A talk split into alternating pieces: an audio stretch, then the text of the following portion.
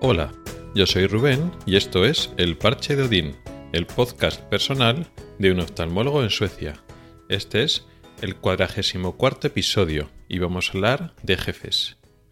Realmente este episodio y los próximos que van a venir las próximas semanas tienen relación con un cambio laboral importante que he sufrido, que voy a experimentar, no ahora, sino bueno, a partir de un mes más o menos, aunque ya hemos empezado con ciertos cambios, unos cambios importantes en mi actividad y luego a nivel del eh, contrato y de también eh, a nivel burocrático de qué servicios y qué secciones y qué departamentos voy a depender. Pero vamos, lo fundamental es que voy a cambiar mucho mi área de trabajo. Mi actividad asistencial va a variar bastante de lo que he estado haciendo hasta ahora en estos no un año, sino unos 10 meses que llevo trabajando aquí en este hospital y lo que voy a hacer a partir de ahora o a partir de dentro de un mes más o menos. En el grupo de Telegram ya lo he ido adelantando, ya he explicado más o menos de qué va este cambio y eso lo iré desgranando y profundizando y explicándolo más en varios episodios del podcast, no sé cuánto me costará. Y también aprovecho estos temas que voy a ir tocando al ir separando, digamos, este cambio en diferentes elementos. Aprovecho esta explicación más personal para contar cómo funcionan las cosas aquí en Suecia y en mi hospital a comparación de España. Y hoy lo que toca hablar para entender este cambio de departamento, de sección o cambio de actividad me sirve para explicar las diferencias que hay a nivel organizativo. En España, cómo se organizan los servicios médicos, sobre todo los asistenciales, que es lo que conozco, es relativamente más simple. Por supuesto, un hospital pequeño es más simple que un hospital más grande, que es más complicado, pero incluso los hospitales grandes de España tienen una organización más simple que los hospitales grandes de Suecia. En España es todo más simple porque es más unívoco. Hay un jefe de servicio y depende casi todo del jefe de servicio. Mientras que en Suecia la organización no es tan vertical, es más horizontal. Eso significa, curiosamente, que hay más jefes. Podrías suponer, bueno, si hay más jefes, significa que el que está abajo del todo, el que no es jefe, tiene menos voz todavía, porque hay muchos más jefes por encima suyo. Bueno, pues es al revés. En vez de ser tan vertical, pues hay jefes de distintas categorías, de, con una especie de árbol descendente de prioridad, pero es todo como muy horizontal. Todo el mundo opina, todo el mundo tiene una voz donde puede eh, estar de acuerdo, estar en contra, se tiene muy en cuenta las opiniones de todo el mundo se puede discrepar de las cosas, pero no de la forma en España, que, sino aquí, se aquí la gente odia el conflicto. Esto es un poco curioso. Es, cuando hablamos del carácter sueco, para mí en parte está también lleno de contradicciones, porque por una parte evitan los conflictos, pero por otra parte se enfrentan a los jefes mucho más que en España, pero no se enfrentan, cuentan su opinión, eh, de forma respetuosa y dicen los puntos que no están de acuerdo o los puntos donde creen que quieren mejorar. Pero a la vez evitan los conflictos, pero no se entiende eso como conflicto. De hecho, esa cultura de si tú piensas que el jefe no está haciendo las cosas bien, se puede mejorar, aquí hay una cultura de animar a que tú no te calles ni te tragues tus opiniones, sino que lo digas y se exponga. Y se espera de eso además. Y los jefes se supone que no les sienta mal que tú educadamente y con razones digas pues porque crees que eso no es adecuado, etcétera.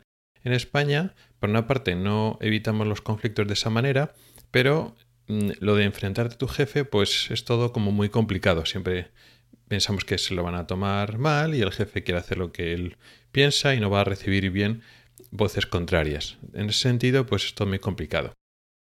Pero bueno, no me voy a meter ahora en ese tema de cultural de cómo horizontal o vertical se organizan, sino quería un poco centrarme en la organización puramente de un servicio sanitario, un servicio asistencial médico. En España decíamos que siempre hay un jefe de servicio, que es la figura más importante. Si el hospital es pequeño o incluso mediano, pues ya está. Todos los demás están un poco por debajo de él y él es un poco el que organiza y manda todo. Y en hospitales que son suficientemente grandes puede haber algún jefe de sección Y esto es curioso porque el nombre este de jefe de sección no corresponde con la realidad. Me explico. Tú tienes un servicio ya un poco mediano de un hospital ya que tiene cierta importancia. Siempre en oftalmología se dividen en varias secciones. En cuanto hay más de 3, 4 o 5 oftalmólogos, enseguida aparecen secciones. Eso quiere decir que pues unos pocos oftalmólogos, pues uno o dos, se o más, si hay si el servicio más grande, pues se centran en unas área más concreta, pues unos en glaucoma, unos en retina, unos en córnea y segmento anterior, cosas así, ¿no? Y entonces son secciones, son secciones porque luego después las consultas se dividen de esa manera, es subespecializar la actividad asistencial. Pero luego esas secciones habitualmente no tienen un jefe de sección que sea un cargo reconocido a nivel, digamos, jerárquico.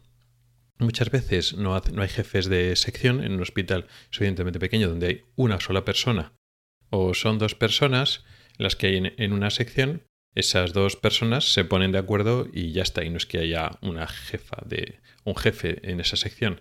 Hay veces que sí, pues ya son dos o tres, pues hay un pero no es un jefe a nivel jerárquico, es una persona pues que igual es la que es más mayor o tiene más experiencia y a las que organiza un poquito o igual más hace de portavoz delante del jefe. Pero esa persona no tiene poder efectivo ninguno, la única que tiene poder es el jefe de servicio. Pero, como decía, cuando hay un eh, hospital suficientemente grande, pues puede tener un jefe de servicio y, por ejemplo, un jefe de sección. Pero ese jefe de sección no funciona como jefe de sección, porque luego igual en el servicio hay cinco secciones, pero solo hay un jefe de sección. Entonces, los demás, ¿qué, ¿qué, son? Entonces, hay una sección que tiene jefe y las otras cuatro secciones no son sin jefe. No, no es así. Si hay una sección que tiene jefe o alguien que organiza y se dedica, yo que sé, a coordinar las vacaciones o un poco que los casos complicados les llegan a él o un poco, pues cuando hay que organizarse a nivel de quirófano o lo que sea, pues un poco el portavoz pues esa persona, pues la puedes llamar si quieres jefe de sección, pero no tiene ninguna jerarquía. Entonces, cuando hay un jefe de sección de verdad, digamos que cuenta como cargo en el hospital, pues cobra un poco más, es más como un ayudante del jefe o como un segundo jefe, o cuando el jefe se va de vacaciones, pues el jefe de sección es el que coge la responsabilidad. ¿Que el hospital es más grande? Pues igual tiene dos jefes de sección, vale, pero realmente hay más secciones a nivel asistencial que jefes de sección, con lo cual son como más ayudantes del jefe que otra cosa. Pero no así, aun habiendo jefes de sección, realmente el que lo lleva todo, el que organiza todo es el jefe de servicio. Es todo como muy piramidal, si lo podemos ver así, pero más unificado. El jefe de servicio es el que manda y los demás están abajo. Y lo de los jefes de sección, pues bueno, no tiene tampoco mucha fuerza.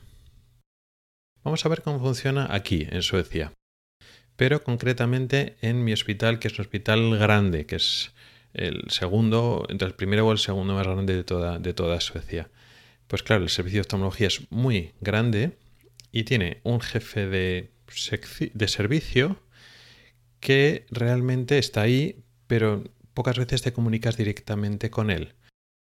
Cuando hay cambios importantes o cuando hay que tomar decisiones importantes, y se reúne, digamos, la gerencia del servicio, digamos, el, los, todos los jefes, pues sí, claro, ella es la, que tiene la voz cantante o la última palabra, pero para la mayor parte de las cosas delega en los jefes que están por abajo suyo.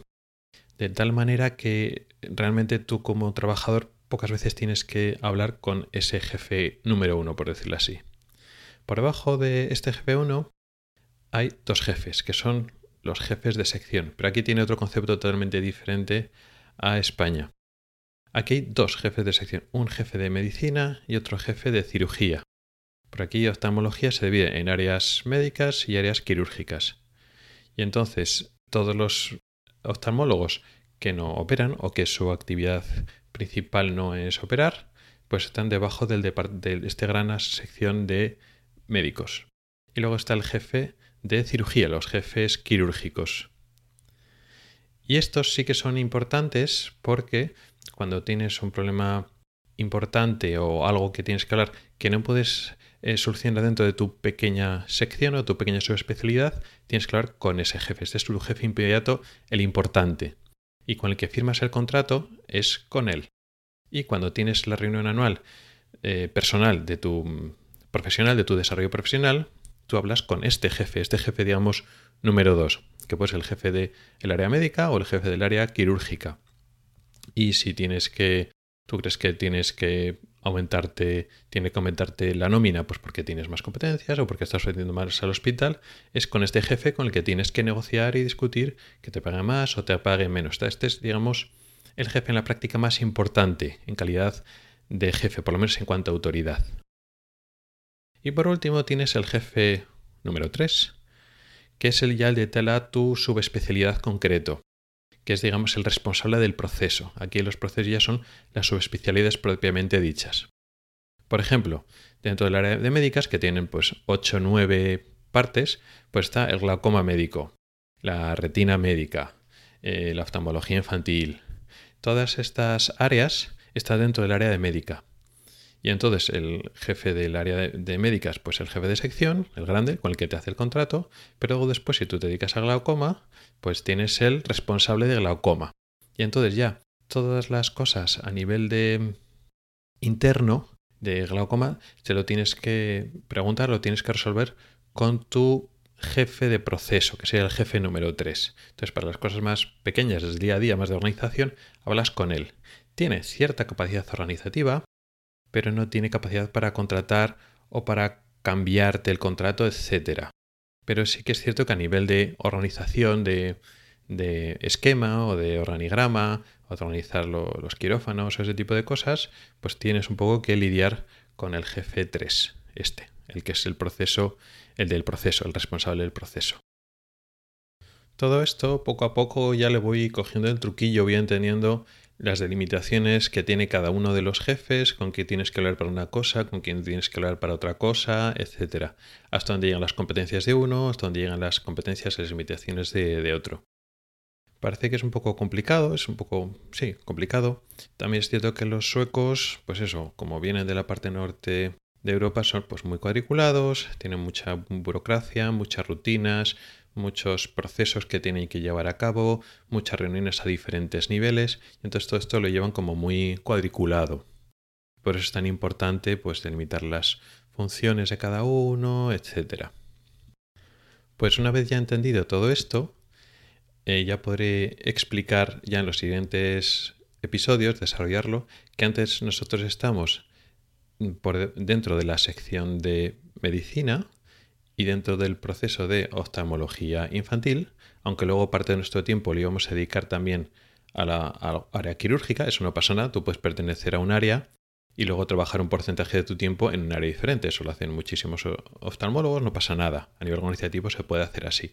Pero nosotros eh, dependíamos de oftalmología infantil, que a su vez depende del área médica, y ahora me han cambiado y ahora dependo del área quirúrgica, y eso es un cambio importante. Aunque parezca que no, aunque al principio ya iba a trabajar pues en las consultas de oftalmología infantil, pero también iba a operar cataratas y también iba a operar estrabismos y pasar consulta de estrabismo. Aunque eso ya estaba un poco hablado y ya pensado desde el principio, este cambio es importante a nivel organizativo, porque es mis jefes cambian bastantes, porque ya, ya no tengo como jefa la jefa de infantil y muy importante ya no tengo como jefa la jefa de médica, y paso al jefe de cirugía. Eso es un cambio importante. Y es el que me hace el contrato. Entonces el contrato nuevo, ya el contrato definitivo, como con médico homologado, etcétera, me lo hace otra persona y eso cambia mucho las cosas. Pero eso ya lo iré desarrollando en los próximos episodios. Y antes de irme, una última cosilla. Me han pedido por eh, correo electrónico si pueden acceder a los episodios antiguos del el podcast porque el podcast está eh, alojado en Spreaker y está en una plataforma gratuita. De tal manera que el tiempo que tengo, la cantidad de audio que puedo subir es limitado. De tal forma que para que yo pueda seguir publicando episodios nuevos tengo que ir borrando los antiguos. Así que una persona que se ha unido más recientemente para oír el podcast no puede acceder a todos los episodios del principio, solo a los 20-25 últimos. Así que el que quiera oír todos los episodios desde el principio, ahora mismo no podía, por lo menos hasta ahora. Lo que he hecho ha sido habilitar una página web donde he subido físicamente los archivos de, audio de todos los episodios desde el principio. de tal manera que no es tan cómodo como oírlos directamente en la aplicación de podcast, pero puedes ir a la página web y oírlos directamente desde allí. Dejaré en las notas del programa el nombre de la página web para el que le interese. Y esto ha sido todo por hoy. Gracias por el tiempo que has dedicado a escucharme. Puedes contactar conmigo por correo electrónico en elparchedodin.com o por Twitter en arroba elparchedodin. Puedes preguntar dudas, proponer temas o hacer comentarios. También puedes entrar al grupo de Telegram que se llama igual, El Parche de Odín. Nos oímos la próxima semana. Hasta el próximo episodio.